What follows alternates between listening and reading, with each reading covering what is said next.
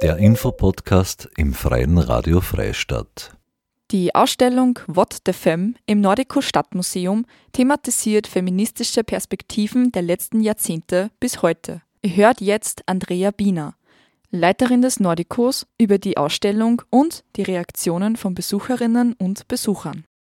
Das Museum ist grundsätzlich ein ähm, lange nach vorarbeitendes äh, Unternehmen und die Ausstellung What FM, die jetzt so heiß diskutiert und so, so gut besucht wird, äh, ist eigentlich der zweite Teil einer angelegten Trilogie. Wir haben im Mai 2022 begonnen mit der Ausstellung Auftritt der Frauen. Künstlerinnen in Linz äh, zwischen 1851 und 1950. Und auf diese Ausstellung sind wir wiederum gekommen durch ein Forschungsprojekt zum Linzer Künstler Egon Hoffmann.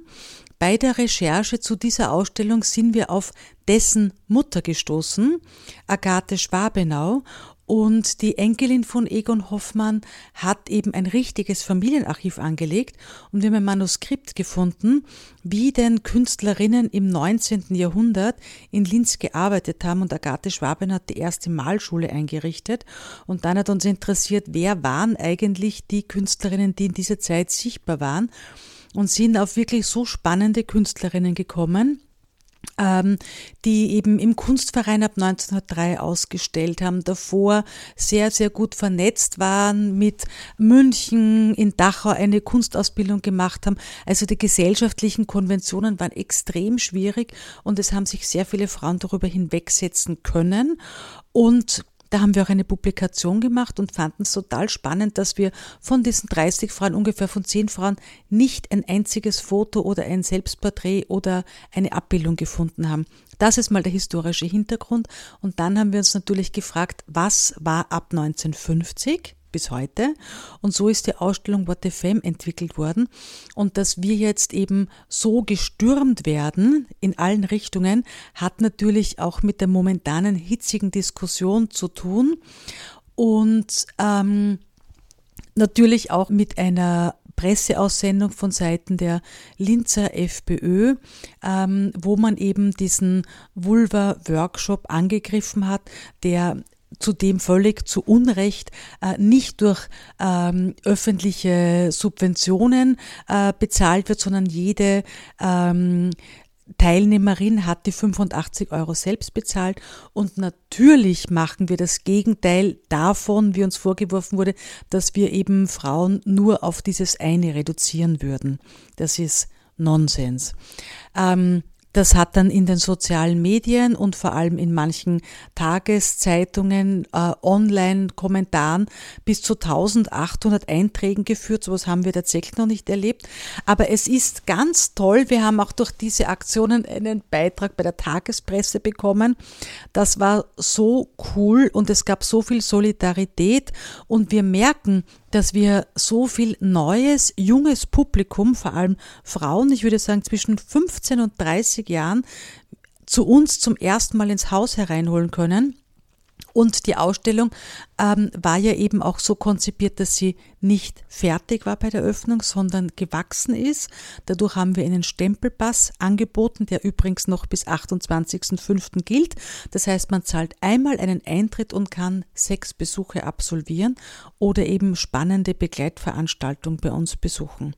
Ja, und jetzt ähm, das dritte sozusagen, die Trilogie, ist eben die Ausstellung Heimat großer Töchter. Das ist eine Ausstellung, äh, die wir vom Haus der Geschichte äh, in Wien übernommen haben. Und der Untertitel heißt Zeit für neue Denkmäler. Und auch dieses Thema war mir sehr wichtig. Wir wollten jetzt von Linz weiter österreichweit schauen, was gab es für Errungenschaften von Einzelpersonen, ähm, egal welchen Geschlechts, vermeintlich nicht überwindbares, dennoch zu überwinden. Und da gibt es eben diese eine wunderschöne Geschichte, dass eine Frau in den 70er Jahren ähm, arbeiten wollte. Ihr Mann hat es ihr verbieten können, weil eben das Gesetz sozusagen der Gleichstellung innerhalb der Ehe 75 gefallen ist, Familienrechtsreform, nicht arbeiten gehen durfte. Ihr Mann hat es verboten. Dann erzählt ihr eine Bekannte, ruf doch den Kreisky an. Äh, eine herrliche Vorstellung. Sie nimmt sich noch das analoge Telefonbuch, blättert, wusste Kreisky, Armbrustergasse, hat wahrscheinlich äh, in ihrem Vierteltelefon die Scheibe gewählt, ruft an, Kreisky hebt selbst ab. Sie erzählt die Geschichte und er sagt, na, das kann ich mir nicht vorstellen, das müssen wir ändern. Und wahrscheinlich das ist eine Geschichte von vielen. Es wurde das Gesetz 75 geändert und diese Dame hat dann eben als Lehrerin auch gearbeitet. Und das macht Mut, finde ich. Da geht es entweder um die erste Eintragung für das Geschlecht X von einem Mann aus Steyr, da zeigen wir den Reisepass, bis hin ähm, zu einer Königskobra von Susanne Ries. Es sind berührende äh, Erzählungen ähm, oder der Plakatskandal durch die Firma Palmers. Also es ist spannend, sich anzuschauen, welche Veränderungen man nicht durch eigene Mut, durch eigene sozusagen ähm, das Ziel nicht aus den Augen verlieren, einfach erreicht werden kann. Das war Andrea Biener, Leiterin des Nordico Stadtmuseums in Linz über die Ausstellung What the Femme. What the Femme thematisiert feministische Perspektiven der letzten Jahrzehnte bis heute. Ein Besuch ist noch bis 28. Mai 2023 möglich.